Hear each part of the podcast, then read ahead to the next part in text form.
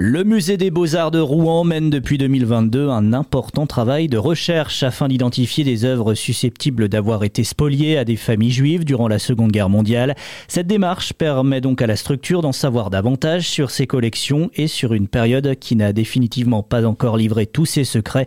Robert Blaiseau est le directeur des musées de la métropole Rouen-Normandie. Certaines œuvres sont des œuvres dites MNR, Musées nationaux récupération. Ce sont des œuvres qui sont revenues d'Allemagne après la guerre et sur lesquelles pèsent des soupçons de spoliation par défaut. Mais pour les collections autres, des donations par exemple, qui ont été faites au musée dans les années 60, 50, voire plus tard, eh bien, nous ne savions pas d'où venaient les œuvres. Sur les plus de 3000 œuvres que compte le musée, 700 ont été identifiées comme pouvant être problématiques. 38 ont ensuite fait l'objet d'une recherche approfondie. Résultat, un pastel d'Armand Guillaumin présente tous les signes d'une spoliation durant l'occupation.